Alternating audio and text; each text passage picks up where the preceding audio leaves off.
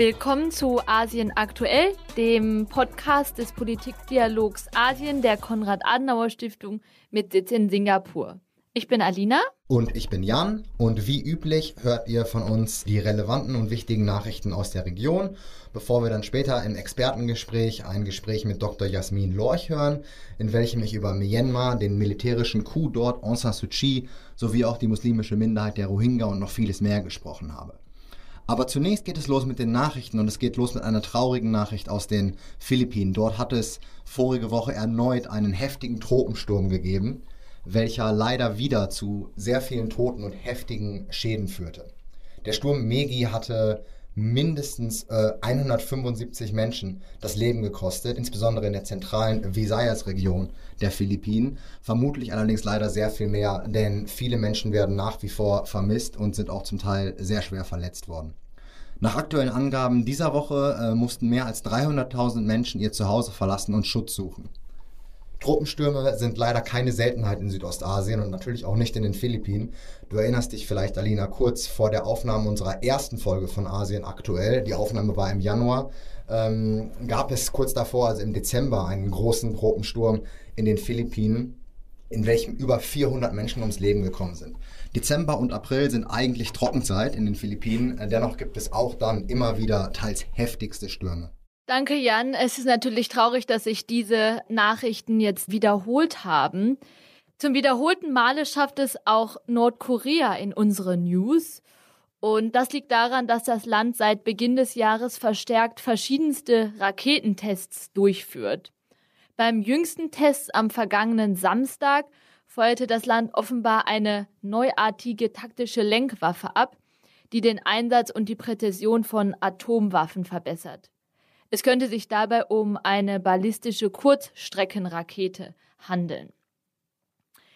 Dieser Test stellt eine weitere Eskalation der Raketentests seit Anfang des Jahres dar, bei dem Nordkorea auch erstmals wieder seit 2017 eine Interkontinentalrakete abfeuerte. In diesem Jahr, also in 2017, ähm, testete das Land erfolgreich eine Wasserstoffbombe und Experten gehen davon aus, dass sich Nordkorea jetzt darauf konzentriert, die atomaren Sprengköpfe auf Interkontinentalraketen montieren zu können. Vor diesem doch sehr beunruhigenden Hintergrund zeigen Satellitenbilder die Aktivitäten auf nordkoreanischem Atomwaffentestgelände. Demnach soll ein Tunnel wiederhergestellt werden, der bereits zuvor für Atomwaffentests verwendet wurde. Und als Reaktion auf diese Entwicklung befindet sich der US-amerikanische Sondergesandte für Nordkorea aktuell in Südkorea, um gemeinsam mit den südkoreanischen Counterparts die Lage und auch den Umgang mit einem möglichen Rückkehr nordkoreanischer Atomwaffentests zu besprechen. Zeitgleich finden außerdem die jährlich stattfindenden gemeinsamen Militärmanöver zwischen den USA und Südkorea statt. Anfang Mai übernimmt der neu gewählte Präsident Yoon Suk Yeol die Amtsgeschäfte Südkoreas. Und er hatte sich bereits für eine noch engere Kooperation zwischen seinem Land und der USA in Bezug auf Nordkorea sowie für den Ausbau der eigenen Abschreckungspotenziale ausgesprochen. Also wie sich die Situation zwischen Nord- und Südkorea unter der neuen Regierung entwickelt, bleibt äh, auf jeden Fall spannend. Während die USA im UN-Sicherheitsrat weitere Sanktionen gegenüber Nordkorea und als Reaktion auf die jüngsten Entwicklungen fordern, signalisiert der US-amerikanische Sondergesandte aber weiterhin ähm, Nordkorea gegenüber bedingungslose Gesprächsbereitschaft. Allerdings hat das Land das bisher abgelehnt. Aber nicht nur ähm, die USA und Südkorea sind alarmiert, sondern generell ist das für die Region ein Bedrohungsszenario. Und so werden äh, auch in Japan diese Entwicklungen mit großer Sorge beobachtet. Das Land hat erst kürzlich neue Sanktionen gegenüber Nordkorea erlassen und ja, diskutiert auch generell über die eigenen militärischen Kapazitäten. Mehr dazu gab es in unserem Interview mit Frau Rabea Brauer in der vergangenen Episode für alle, die das interessiert. Ja, vielen Dank, Alina. Äh, auch in der letzten Folge hatte ich über Pakistan berichtet und zum Abschluss des News-Segments heute gibt es da noch ein kleines Update. Ähm, denn zunächst, ähm, wie ich in, dem, in der letzten Episode berichtete, gab es ja ein Misstrauensvotum gegen den Premierminister Imran Khan, dem das höchste Gericht des Landes entschieden hatte, dass das Verhindern dieser Abstimmung verfassungswidrig war. Wie erwartet hat die Opposition eine Mehrheit zusammenbekommen und hat Premierminister Khan äh, das Misstrauen ausgesprochen. Als Folge hat der bis dato Oppositionsführer und Bruder des ehemaligen Premierministers Nawaz Sharif, der zuletzt bei den Panama Papers in den Nachrichten war, Shabazz Sharif, das Amt des Premierministers angetreten. Er ist vom Parlament gewählt worden und äh, hat sich diese Woche auch einschwören lassen. Khan gibt indes nicht auf. Er verbreitet weiterhin seine Theorie, wie damals in der Folge angesprochen, dass sein Sturz eigentlich eine Verschwörung sei von ausländischen Mächten, insbesondere der USA, und möchte nun möglichst bald Neuwahlen herbeiführen um dann wieder eine Mehrheit seiner Partei zu erreichen. Der Großteil der Parlamentarier seiner Partei ist bereits zurückgetreten, also diese Sitze müssen in jedem Fall neu vergeben werden. Kahn will allerdings komplette Neuwahlen und äh, sagte, dass er bis dahin, also bis zu den Neuwahlen, mindestens zweimal pro Woche große Kundgebungen und Versammlungen abhalten möchte, äh, was er bisher auch äh, angefangen hat. Also die hat, das hat schon welche gegeben. Pakistan ist also ohnehin nicht nur aus wirtschaftlicher Perspektive in großen Schwierigkeiten, sondern hat jetzt auch eine potenziell sehr explosive, äh, zumindest aber eine sehr instabile Zeit vor sich. Vielen Dank, Jan. Wir behalten die Lage und die Nachrichten der Region für euch weiter im Blick und melden uns dazu wieder in zwei Wochen. In der Zwischenzeit könnt ihr uns unter Facebook KASPDA oder über unsere Webseite kas.de slash Politikdialog Asien folgen. Jetzt geht's aber erstmal noch weiter mit dem Experteninterview mit Dr. Jasmin Lorch über Myanmar.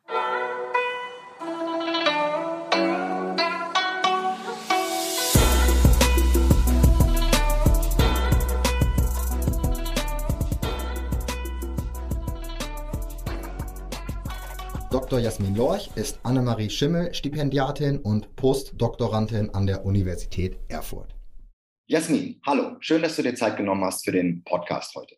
Wir möchten sprechen über Burma heute, das Land in Südostasien, über Myanmar und Burma. Das ist die erste Frage. Wir starten leicht. Was ist es eigentlich? Ist es Myanmar oder, oder ist es Burma? Naja, also ich denke, heutzutage kann man die beiden Bezeichnungen ein bisschen austauschbar verwenden. Also es war so, dass diese Wahl der Begriffe in der Zeit der Militärdiktatur von 62 bis 2010 tatsächlich so etwas wie ein politisches Glaubensbekenntnis auch war. Die ähm, Militärjunta selbst und ihre Sympathisanten sprachen von Myanmar und die Opposition, die demokratische Opposition, die sprach von Burma.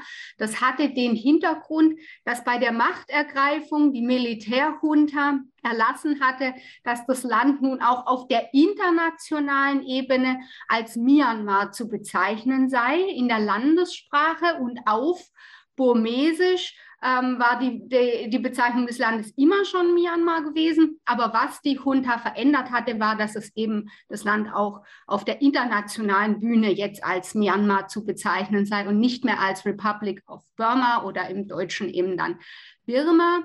Ähm, nach dem Liberalisierungsprozess, der 2010, 2011 einsetzte, ist dann im Wesentlichen so verfahren worden, dass auch ähm, die Staaten äh, der USA oder europäische Staaten zur Bezeichnung Myanmar übergegangen sind und zum Teil auch tatsächlich die ehemals äh, demokratische Opposition, die dann ja auch zunehmend selbst in die Regierungsgeschäfte eingebunden war. Und dadurch hat sich dann die Bezeichnung Myanmar eingebürgert, relativ breit. Ähm, nun haben wir ja im Februar letzten Jahres einen erneuten Militärputsch gesehen und ähm, wir beobachten auch, dass jetzt teilweise wieder Oppositionelle ähm, vorwiegend den Begriff Birma oder Burma verwenden, aber es ist noch nicht wieder zu dieser klaren Begriffstrennung zurückgekehrt, wo quasi die Nennung des Begriffs bereits eine klare Assoziation mit dem politischen Lager hervorruft. Okay, vielen Dank. Man sieht eindeutig, auch einfache Fragen haben sehr selten einfache Antworten. Aber vielen Dank für, der, für diese Klarifizierung von den, von den Namen Myanmar und Burma. Du hast jetzt schon einige Punkte angesprochen, über die wir noch reden wollen. Ich möchte vielleicht erstmal noch mal einen kleinen Schritt zurückgehen. Ich mache eine unfassbar kurze Geschichte des Landes auf, bevor wir dann auf die jetzigen Coup zu sprechen kommen, den du gerade schon erwähnt hast. Ähm, um es wirklich enorm kurz zu halten, im Prinzip von 1947 wurde das Land unabhängig von der Kolonialmacht Großbritannien, woraufhin nach einiger Zeit es eine Machtübernahme des Militärs unter äh, General Ne Win gegeben hat, die du eben schon angesprochen hast, 1962 was eine schlimme, brutale Unterdrückung unter anderem der Demokratiebewegung äh, nach sich zog. Es gab ein Massaker 1988 ähm, ein schlimmes Massaker, wonach auch die National League for Democracy, die Partei von Aung San Suu Kyi, zu der wir gleich noch äh, sprechen werden, gegründet wurde. Aber das Militär blieb zunächst mal weiter an der Macht. Dann 2008 gab es ein großes, äh, gab es ein großes, eine große Naturkatastrophe. Der Sturm Nagis suchte das Land heim. Mehrere Zehntausend Menschen verloren ihr Leben. Danach ging die Demokratiebewegung, die Demokratisierung weiter und war diesmal etwas erfolgreicher. Wie würdest du diese Zeit kategorieren? Also sagen wir mal seit 2008 bis zum jetzt, äh, dem Coup, in dem wir in Asien aktuell auch schon gesprochen haben, der sich im Februar äh, gejährt hatte. Aber bis dahin, wie würdest du das in Kürze beschreiben, bevor wir dann über den Coup selber reden und was seit Februar 1, 2021 passiert ist?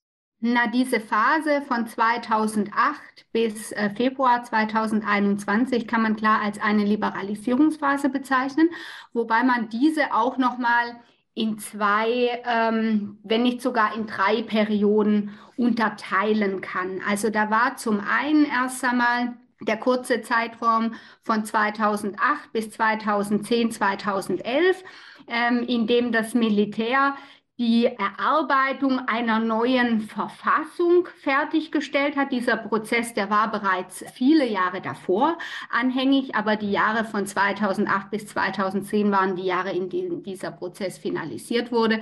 Ähm, man muss dazu sagen, das war keine demokratische Verfassung, die da ausgehandelt wurde, sondern das Militär selbst hat diese Verfassung beschrieben als äh, eine, die Verfassung für einen Staat, in dem die Disziplin erblüht also nicht die Demokratie und jetzt bürgerliche Freiheiten. Ne? Und äh, diese Verfassung war auch quasi das äh, Regelwerk, auf dem dann der folgende Teil des Liberalisierungsprozesses sich auch vollzogen hat. Ähm, 2010 wurden dann Wahlen abgehalten erstmals. Die waren zu diesem Zeitpunkt noch nicht frei und fair. Die Proxy-Partei des Militärs, die USDP, wurde da gewählt. Also beziehungsweise das Militär sagte, sie sei da gewählt worden. Es gab aber sehr klare äh, Hinweise auf massive Unregelmäßigkeiten. Und ähm, dann waren von 2011, also vom Zeitpunkt der, des Zusammentritts dieser USDP geführten Regierung bis 2015, das war eine Phase, in dem das Militär im Grunde noch direkt die Zügel in der Hand hatte über diese Proxy-Partei USDP, in der sich eben vor allem ehemalige Militärs sammelten und bis heute sammeln, also einfach nur Uniformen abgelegt und ähm, sich in Politiker sozusagen transformiert. Aber es gab in dieser Zeit durchaus bereits einen Zuwachs an Meinungs- und Pressefreiheit. Auch die NLD von Aung San Suu Kyi konnte sich wieder zunehmend betätigen, auch andere Oppositionsparteien. Also es gab da auf dieser politischen Ebene gleichwohl einen Zuwachs an Freiheiten. Und dann eben bei den Wahlen 2015 2019 wurde dann tatsächlich die NLD gewählt. Also das sind tatsächlich Wahlen, die man als freie Wahlen bezeichnen konnte. Die NLD durfte dann auch die Regierungsführung übernehmen. Natürlich war sie aber begrenzt äh, immer noch durch diese restriktive Verfassung von 2010, die beispielsweise vorsah, dass das Innenministerium, das Ministerium äh, für Grenzangelegenheiten und das Ministerium für Verteidigung in den Händen des Militärs blieben. Das Militär hatte auch eine Sperrminderheit im Parlament also einen festen Anteil von Militärs im Parlament, mit dem das Militär auch verhindern konnte, dass diese Verfassung wiederum vom Parlament geändert wird. Also auch keine Möglichkeiten einer weiterreichenden ähm, Demokratisierung. Aber durchaus natürlich, wenn man es vergleicht zu den Jahren der direkten Militärdiktatur, beträchtliche Liberalisierungsschritte, von denen auch die Bevölkerung natürlich profitiert hat. Ähm, Ich denke, ein wichtiger Punkt ist zu sehen, dass es sich um eine Liberalisierung von oben gehandelt hat. Es war nie etwas, was die Opposition zu diesem Zeitpunkt durchsetzen konnte, sondern es waren begrenzte Liberalisierungsöffnungsschritte, die das Militär gewährt hat, äh, voraussichtlich aus äh, strategischen Gründen, beispielsweise um die Wirtschaft zu fördern. Und ähm, wir sehen ja aber, dass mit dem Putsch ähm, im letzten Jahr, im Februar letzten Jahres, das Militär auch diese sehr ähm, vorsichtige Öffnung wieder sehr brutal und rigoros dann auch selbst beendet hat. Das Militär saß also eigentlich recht fest im Sattel bis zum Putsch, ähm, aber eben nicht fest genug, oder? Also was genau ist passiert? Warum hat man an 2021 wieder die Macht an sich reißen müssen? Das ist die große Frage, also über die ähm, alle Beobachter und Beobachterinnen auch ein Stück weit äh, rätseln. Ne? Denn das Militär war nicht äh, in seinen Prärogativen gefährdet. Ne? Es gab keinerlei zivile Kontrolle über das Militär.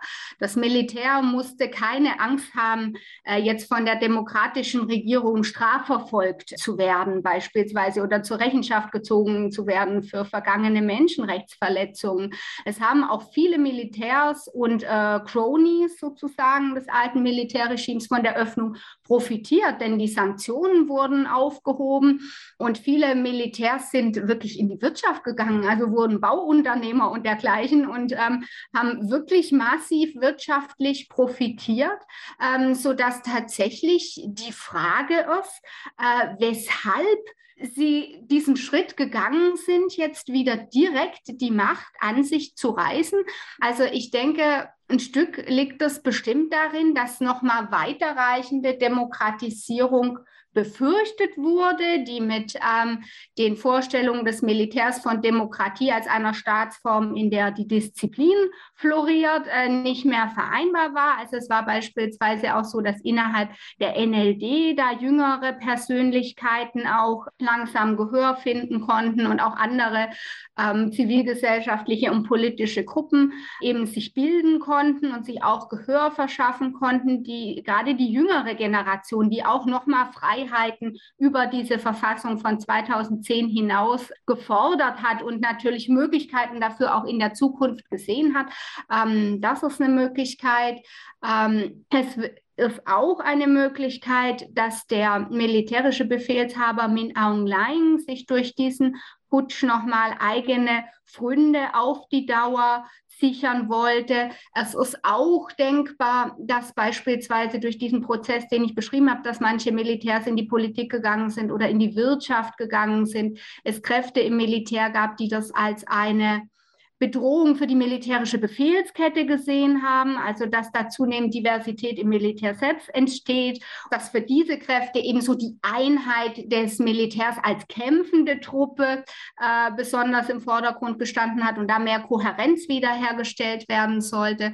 Ähm, und ich denke, ein letzter Punkt ist, dass das Militär ja dadurch, dass es sehr zurückgezogen agiert. Ne? Die Cantonments sind oft äh, sehr abgetrennt von der, vom Rest der Bevölkerung. Die Militärs leben dort mit ihren Familien und sind zum Teil sehr losgelöst, also auch von den Geschehnissen im Volk, dass auch mit diesem massiven Widerstand, den die Bevölkerung dann gegen den Putsch geleistet hat, im Grunde so nicht gerechnet wurde. Ne? Und dass das Militär, wie schon oft in seiner in der Geschichte, wie auch beispielsweise bei den Wahlen 1990, ähm, sich sehr überschätzt hat und auch die Popularität in der Bevölkerung überschätzt hat oder was heißt überschätzt? Also es gibt, das Militär ist in der Bevölkerung überhaupt nicht populär, aber es scheint in Kreisen des Militärs immer noch die Vorstellung vorzuherrschen, dass im Grunde ein großer Respekt in der Bevölkerung auch für das Militär besteht und also dass man sich da quasi auf einen Zuspruch aus der Bevölkerung ähm,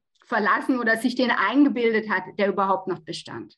Ich kann mir die Antwort schon einigermaßen vorstellen, aber einer der formalen Gründe war, äh, auch wenn ich mich richtig erinnere, dass die Wahlen nicht korrekt verlaufen sind, was ja eigentlich relativ ironisch ist, wenn man eben die eigene Geschichte des Militärs betrachtet. Du hast schon von den Wahlen gesprochen, die sie selbst nicht ganz, sagen wir mal, frei und fair abgehalten haben. Aber das war ein formaler Grund. Vielleicht ganz kurz, was ist davon zu halten? Ja, also das habe ich jetzt äh, bewusst ausgelassen. Das ist richtig, ähm, dass das Militär damit so diese Machtübernahme legitimiert hat. Ne? Aber es gibt keine Anzeichen wirklich für maßgeblichen Wahlbetrug. Natürlich gab es streckenweise kleinere Unregelmäßigkeiten, die bei ähm, einer so, einem so jungen liberalisierten System und ähm, auch bei so einem schwachen Staat auch äh, nicht ungewöhnlich sind. Es gab keinen Wahlbetrug. Ja? Ich denke, das ist äh, ganz klar. Da gab es ja auch Beobachter, verschiedene lokale und internationale Beobachtermissionen, die diese Wahlen als frei und fair bezeichnen bezeichnet haben. Ne? Ähm, ich meine, es ist im Grunde ein Versuch, diesen Putsch zu legitimieren und ihm so einen legalistischen Anstrich auch zu geben, genauso wie ja jetzt auch verschiedene Gerichtsverfahren gegen die Oppositionsführerin Aung San Suu Kyi laufen. Ähm, unter anderem, sie hätte gegen ähm, Covid-19 Schutzmaßnahmen verstoßen, aber auch äh, Vorwürfe wie Sedition oder den Verstoß gegen Import-Export-Gesetze.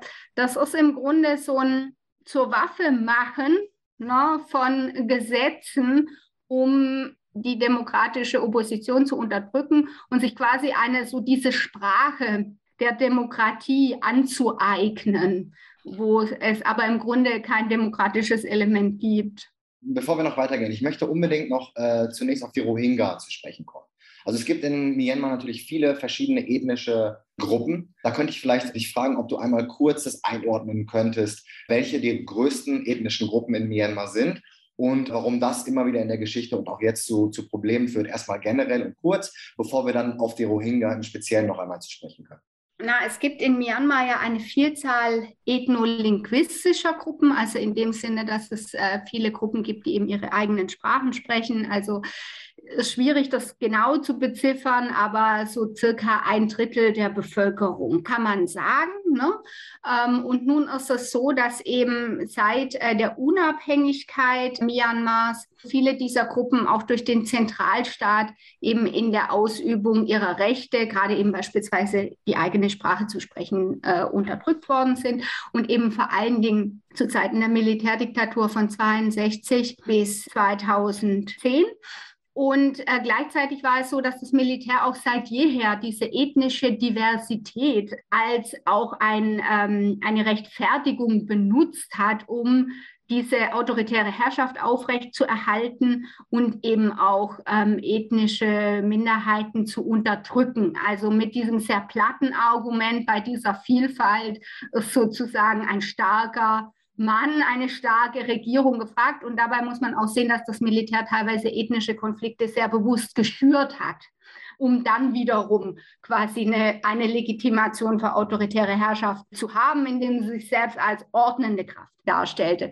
Ähm, es gibt eine, die, die ethnischen Gruppierungen sind insgesamt sehr, sehr unterschiedlich. Da gibt es einige, die auch über bewaffnete äh, Widerstandseinheiten verfügen, also beispielsweise die United War State Army der war oder die Kachin Independence Organization oder die Karen National Union mit ihrem bewaffneten Flügel KNLA.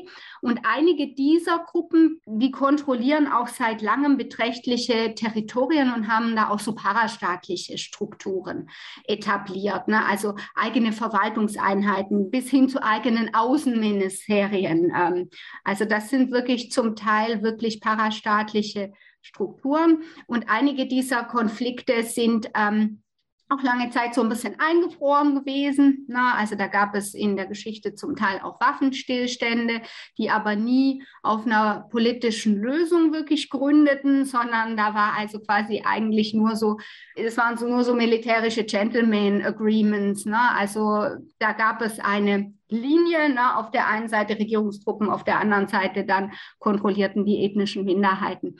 Diese Strukturen sind auch durch Kriegsökonomien, beispielsweise aus der Ressourcenextraktion oder Drogenhandel, verstärkt worden. Die Rohingya tatsächlich ähm, unterscheiden sich sehr stark äh, hinsichtlich ihrer Organisation von diesen Gruppen. Also die Rohingya hatten kaum, also vor allen Dingen in der Zeit der Militärdiktatur von 62 bis 2010 ähm, aber auch darüber hinaus eigentlich keine Strukturen von Aufstandsbewegungen äh, oder so diese typische Struktur, die es bei einigen anderen Minderheiten gibt, Partei mit Aufstandsarmee. Ne? Ähm, also das gab es bei den Rohingya sehr lange Zeit nicht. Die Rohingya waren aber das Opfer massiver Unterdrückung. Es wurde ihnen an einem bestimmten Punkt die Staatsbürgerschaft entzogen. Sie waren damit ähm, rechtlos. Ne? Und ähm, da gab es massive Übergriffe immer wieder durch das Militär, aber zum Teil auch durch buddhistisch-nationalistische Gruppen schon seit längerer Zeit. Und es hat sich dann so in den Jahren ab 2015, 2016 auch die ARSA formiert. Das ist so eine kleine Widerstandsarmee tatsächlich, die so ein Stück weit vergleichbar ist mit den Widerstandsarmeen, die andere Minderheitsparteien haben, aber bedeutend kleiner und auch militärisch bedeutend schwächer und ohne Gebietskontrolle. Und dann Übergriffe dieser ARSA auf Grenzposten hat dann ja, wie wir wissen, das äh, myanmarische Militär dazu genutzt, mit diesen ganz massiven ethnischen Säuberungen und ähm, auch wirklich, äh, ich denke, zu Recht als Genozid oder mit genozidaler Intention bezeichneten. Genozidvorwürfe ähm, gibt es tatsächlich nur gegen die ethnische Minderheit der Rohingya, nicht gegen irgendwelche der anderen.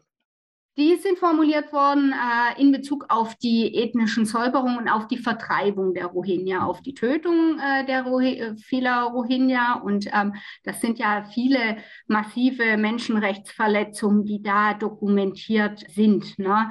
Und ähm, die wirklich darauf schließen lassen, dass die Rohingya-Bevölkerung ja im Grunde ähm, aus dem Land zumindest vertrieben werden sollte, wenn nicht sogar als ethnische Gruppe im Land selbst vernichtet werden sollte.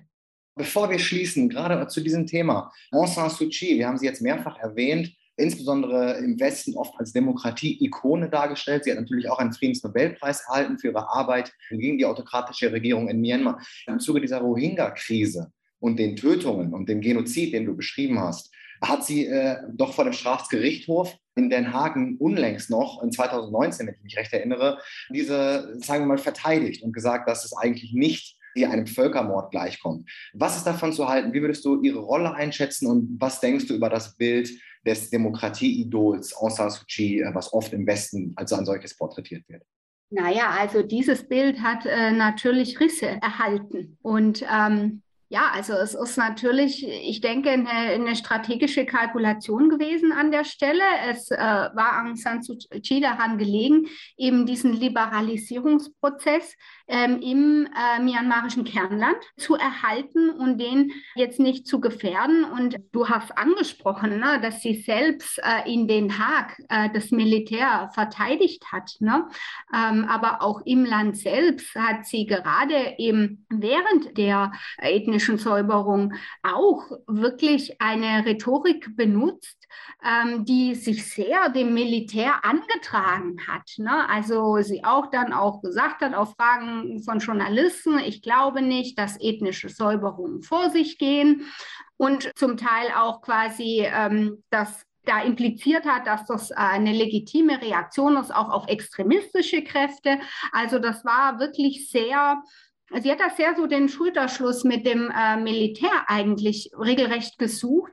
Im Nachgang muss man sagen, hat das nicht nur ähm, natürlich ihre Glaubwürdigkeit als äh, demokratische Lichtfigur und als äh, Kämpferin für die Menschenrechte beschädigt, sondern es war auch strategisch unklug, denn das Militär, das können wir mit dem Putsch 2021 sehen, hat ihr diese äh, Sympathiebekundung nicht gedankt.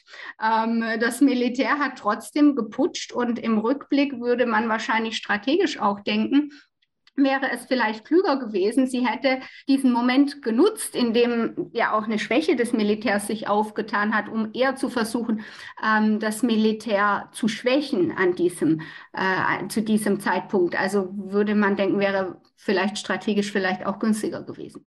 Ich denke, also du hast, also wir haben angesprochen, dass es natürlich ihr Bild im Ausland äh, beschädigt hat, aber ich denke, ähm, es gab eine sehr interessante Tendenz bei den Protesten gegen den Militärputsch 2021.